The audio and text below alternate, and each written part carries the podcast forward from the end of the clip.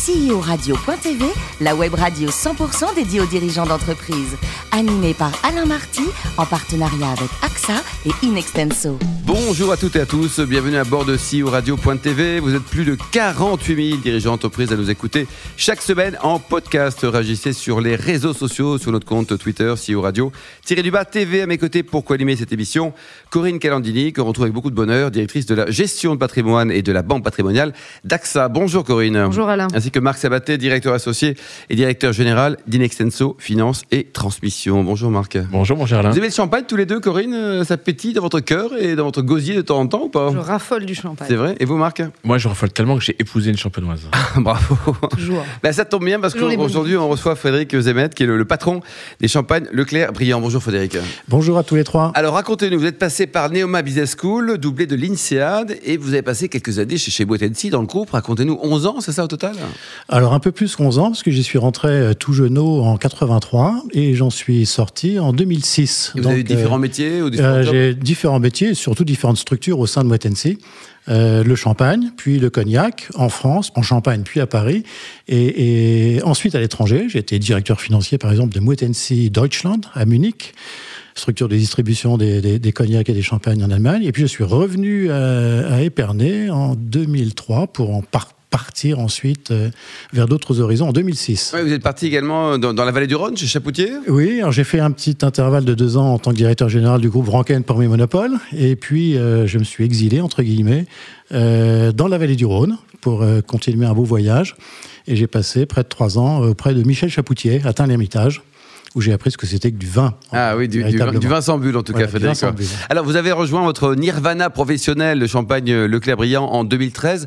Un mot sur l'historique. Ça, ça débute par Cumière en 1872, l'année d'arrivée d'ailleurs du foot et du rugby euh, en France au Havre, pour atterrir à Épernay en 1955.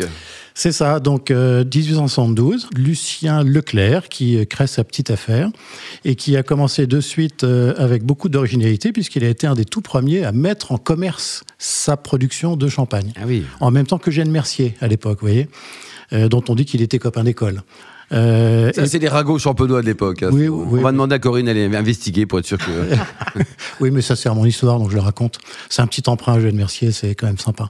Euh, et donc, euh, Leclerc Briand euh, a été, ou en tout cas la maison Leclerc, a été, a été gérée, dirigée pendant cinq générations, par, pendant près de 120 ans, par cinq générations de Leclerc, cinq Oui. générations successives, jusqu'au décès malheureux de la cinquième génération, donc Pascal Leclerc en 2010. Voilà. Il y a eu une Madame Brillant euh, Oui, Madame Briand, il y, a une- y a- demoiselle Briand qui a épousé un monsieur Leclerc et, dans les années 50. Et comme, comme on le fait beaucoup en Champagne, le nom de jeune fille de Madame a été accolé au nom de monsieur et Leclerc est devenu Leclerc Briand en 1955-56. Corinne Alors moi, je vais vous poser, Frédéric, des questions sur le passé et sur le présent. Aujourd'hui, euh, qui sont les actionnaires de, de cette euh, belle maison? Alors, il y a deux actionnaires principaux qui sont monsieur et madame, euh, Marc et Denise, euh, qui sont un couple d'Américains de Boston qui ont investi une partie de leur patrimoine euh, en France avec euh, l'objectif de créer un groupe d'art de vivre à la française. Voilà. C'est beau ça. On les salue, voilà. Intéressant pour nous les Américains hein. comme démarche. Alors, je crois que vous avez justement participé à ce rachat à leur côté. Absolument. Qu'est-ce qui suis- fait que vous rachetez alors que vous venez de belles maisons, comme vous avez cité Est-ce que c'est eux qui viennent vous chercher? Est-ce que c'est vous qui allez les chercher? Qu'est-ce qui vous motive à ce moment-là? Euh, Heureusement que une vie professionnelle n'est pas linéaire. Elle est faite de rencontres, elle est faite d'accidents de temps en temps aussi, de heurts et malheurs, comme on dit. Et j'ai euh, tout à fait par hasard rencontré Marc et Denise. J'étais en poste à Saumur à ce moment-là. Et eux s'intéressaient à une affaire en Champagne déjà qui avait une excroissance euh, en, de bulles à Saumur.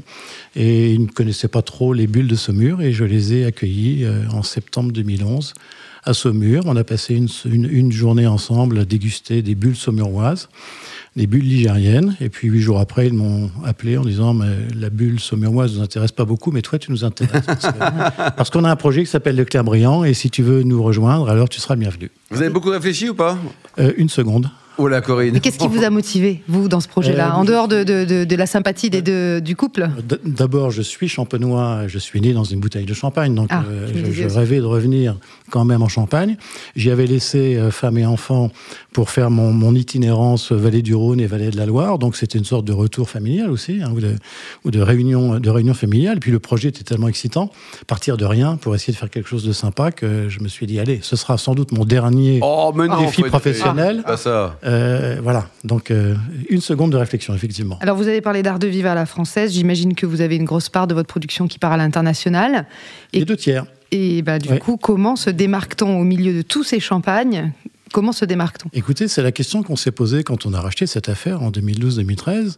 Euh, comment faire pour exister? Personne aujourd'hui n'attend une nouvelle marque de champagne. Il y en a tellement, il y en a tellement. Il y en a combien d'ailleurs? Oh, il y en a des milliers. Ouais, On Hein, parle de 10 000 avec les marques acheteurs. oui, c'est- exactement. Ce qui est énorme. Oui, c'est énorme, c'est énorme. Bon, il y en a peut-être 100, 150 qui comptent, Mm. Euh, mais, mais il y a effectivement 10 000 marques. Donc, comment faire pour exister? Euh, La seule solution pour exister, c'est d'être extrêmement différent et de marteler sa différence en permanence. Donc, nous, on avait la chance, quelque part dans le Clermont, de trouver quelque chose d'extraordinaire comme, euh, comme élément euh, structurant et différenciant. C'est euh, la bio et la biodynamie. Euh, le Clairvoyant était un des, un, des, un des pionniers de la bio et de la biodynamie. Et puis également, euh, on a trouvé une façon extrêmement singulière de communiquer. Pascal Leclerc, le dernier Leclerc à avoir géré cette affaire, était le champion du monde de la plus haute pyramide, par exemple. Voilà. La plus haute pyramide, c'est-à-dire. La plus haute pyramide de verre. Voilà. Ah. Donc, euh, Il avait, il avait du temps, ce garçon, non il, avait, il avait le talent pour ça, de se singulariser par une communication euh, assez, assez singulière. Alors- Et on a gardé cette espèce de côté un peu singulier qui nous, parfois, nous met un peu aux marches de la Champagne. Donc notre façon d'exister, c'est d'être clairement différent en matière de communication, en matière de discours, et d'être également fondamentalement différent en étant l'une des rares, pour ne pas dire la seule, maison de négoce champenoise à être 100% bio et pour partie biodynamie. En tout cas, pour les vignobles qui nous sont propres, Alors- qui sont également en biodynamie. Alors, la dernière question qui sera la mienne, c'est vous avez deux, deux minutes pour m'expliquer la biodynamie pour les nuls, c'est quoi? Euh, je vais commencer par vous expliquer la bio avant de parler biodynamie. La bio, c'est, on en donne souvent une définition en creux. La bio, c'est s'interdire d'utiliser des produits de traitement euh, d'origine pétrochimique. C'est ça la bio. Voilà. Maintenant, si vous voulez aller un peu plus loin, parce que la, la définition négative, c'est, c'est sympa, mais c'est quand même un peu, un peu, un, un- un peu embêtant. Donc, euh, vous, vous allez vers la biodynamie qui qui consiste à essayer quelque part de, euh, de- d'ap- d'apporter des réponses très naturelles à tous les éléments euh, de maladie cryptogamique de la vigne. Donc euh, reconnecter quelque part la vigne à la nature et faire en sorte que la, que la vigne soit suffisamment forte et soit suffisamment musclée pour se défendre elle-même contre un certain nombre de choses qui vont l'agresser dans le courant d'une année viticole.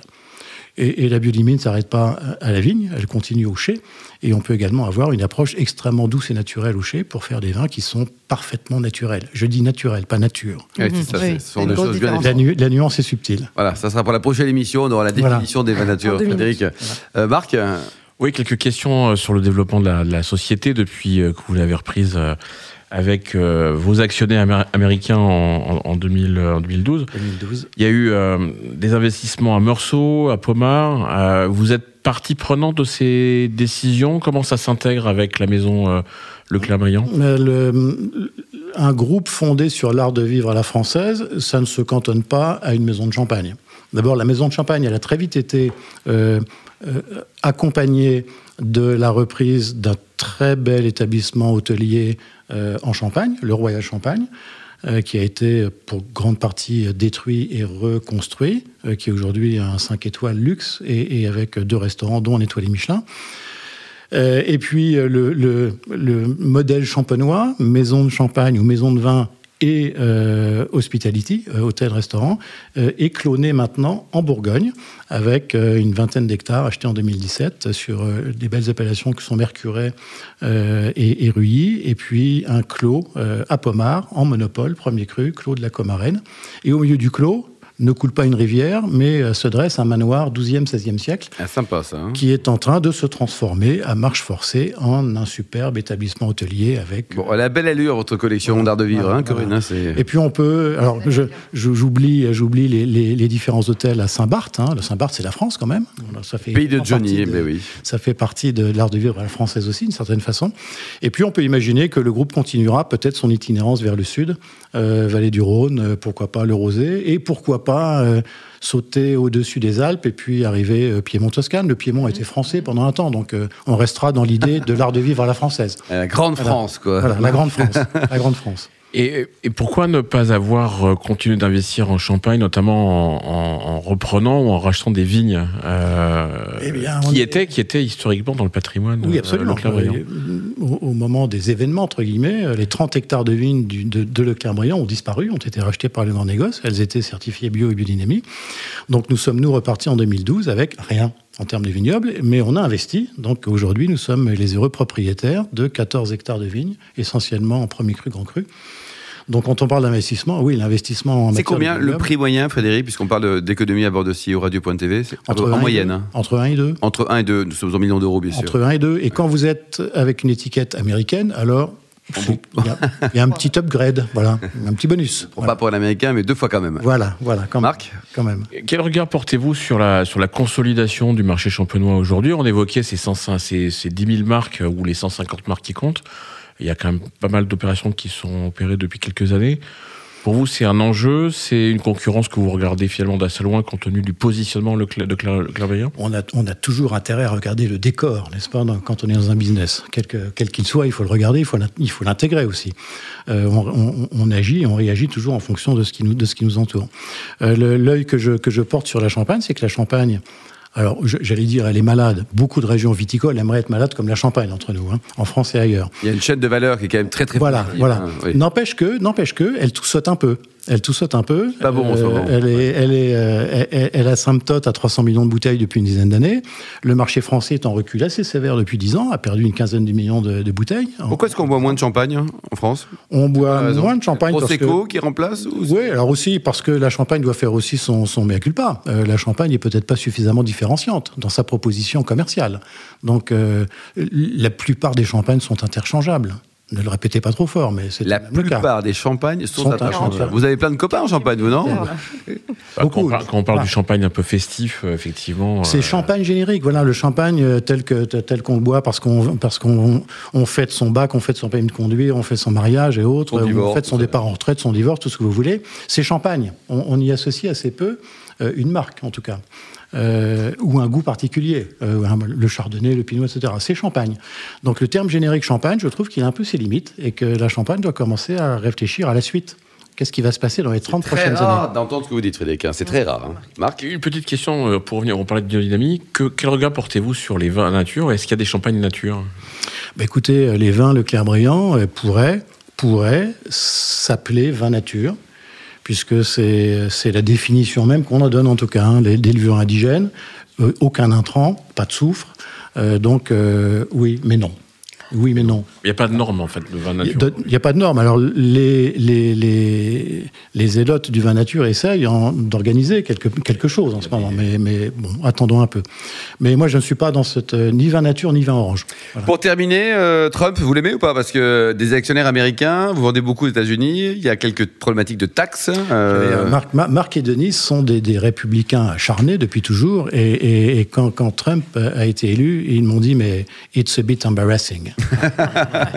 Même pour des, des républicains avec, euh, Ouais, avec la République quoi. chevillée au corps, c'est quand même très difficile à vivre. Merci beaucoup Frédéric, bon vent pour cette maison, le champagne Leclerc Brillant. Merci également à vous Corinne et Marc. Fin de ce numéro de CEO Radio.tv. On se retrouve mardi prochain, 10h précise, pour une nouvelle émission. CEO Radio.tv vous a été présenté par Alain Marty.